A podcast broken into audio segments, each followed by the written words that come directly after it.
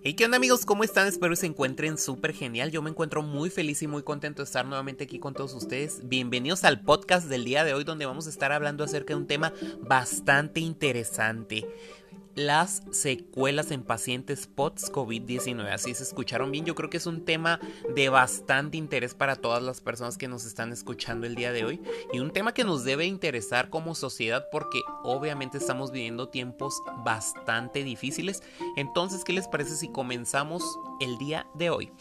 Miren, antes que nada quiero decirles que yo tengo personas muy cercanas como amigos y familiares que ya se han enfermado de lo que es esta, esta enfermedad y gracias a Dios pues se han recuperado entre comillas y digo entre comillas porque a pesar de ya ver este de, de, que ya los dieron de alta o de que ya se recuperaron supuestamente ellos siguen teniendo algún tipo de complicaciones o secuelas ya sea físicas o psicológicas y ellos me mencionan que muchas de las consecuencias derivadas del coronavirus pues es la disnea o la sensación de falta de aire que siguen teniendo este, este tipo de personas, ¿verdad? Que ya presentaron o ya se infectaron de lo que viene siendo COVID-19.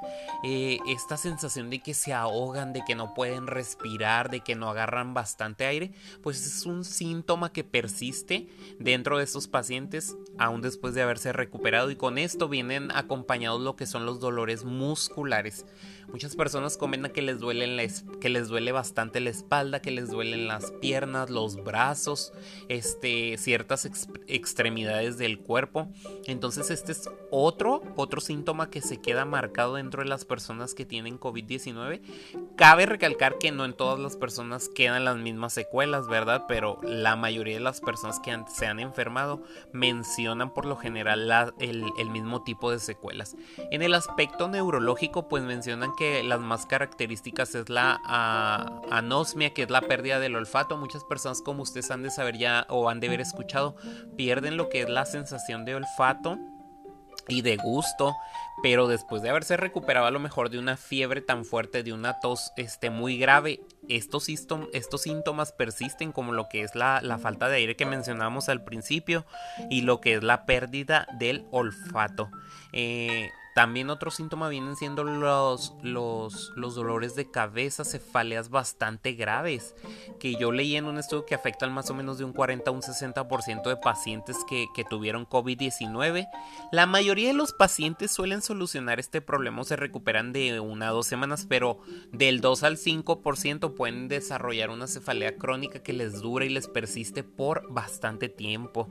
Entonces sí hay que tener bastante cuidado y yo creo que al momento de, de presentar este tipo de, síntomas, de secuelas, si hay que buscar un especialista. Eh, otra de la afectación también que mencionan los pacientes es lo que es eh, en la cuestión cardiológica, que ha sido una de las cuestiones, déjenme decirles, más, más este, preocupantes. ¿Y por qué digo preocupantes en el ámbito del COVID-19? Pues porque como aún es una enfermedad bastante nueva, todavía no se sabe cómo esta pueda provocar ciertos daños ya sea medio o a largo plazo. Entonces es, todavía como una incógnita que no sabemos cómo va a afectar los músculos, los órganos, eh, cómo, cómo, si estas secuelas nada más van a ser temporales o van a ser ya persistentes para siempre. Entonces yo creo que eh, pues si es, si es una incógnita todavía que nos tiene a todos así como de me voy a curar, no me voy a curar, me voy a quedar así. Algunos pacientes también, déjenme decirles que han presentado lo que es miocarditis otros incluso hasta muerte súbita. Eh, hay unos estudios que salieron hace poco en el New York Times eh, donde decía que hay pacientes que se recuperaron de COVID-19 y volvieron a sus actividades normales de hacer ejercicio y después de hacer ejercicio sufrieron un infarto y pues tuvieron una muerte súbita. Entonces es bastante complicado cómo funciona este virus, ¿verdad? O cómo dañan los órganos, porque una vez de supuestamente haberte recuperado, como que te puedes morir o como que te pueden quedar ciertas secuelas. Entonces sí, sí es, sí es algo bastante preocupante y pues bastante grave.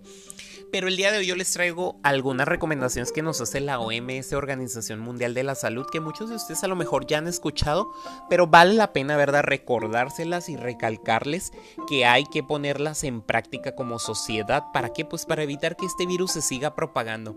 Ya sabemos que el COVID-19 si se propaga dentro de nuestra comunidad, pues eh, es seguro mediante... Eh, la adopción de algunas sencillas medidas de precaución que nos puede ayudar a que este vaya disminuyendo como ¿Qué podemos hacer? Pues ya sabemos, ¿verdad? Lo que nos dicen en la tele, en la radio, el distanciamiento social, el distanciamiento físico es de suma importancia.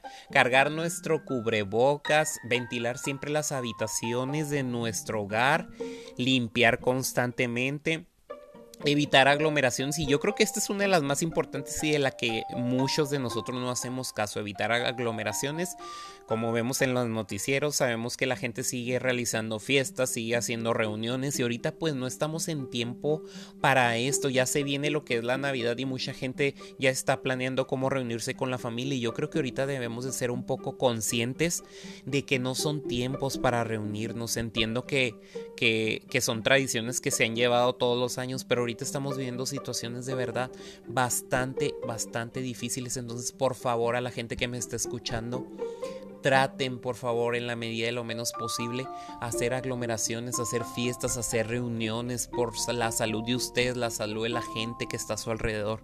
Lavarnos las manos constantemente, si se puede 20 veces al día es lo que recomienda la Organización Mundial de la Salud, de la Salud, perdón, al toser, pues cubrirnos la boca como ya sabemos, la nariz y traemos el pañuelo y, y, y ahí estornudamos, desecharlo rápidamente.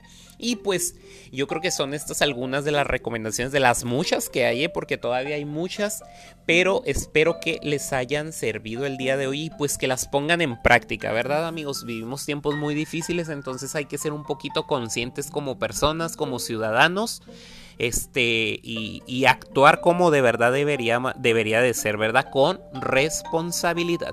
Y pues esto ha sido todo por mi parte. Yo me despido. Mi nombre es Raúl Flores y yo los veo en un próximo podcast aquí con su amigo Rulas. Hasta luego.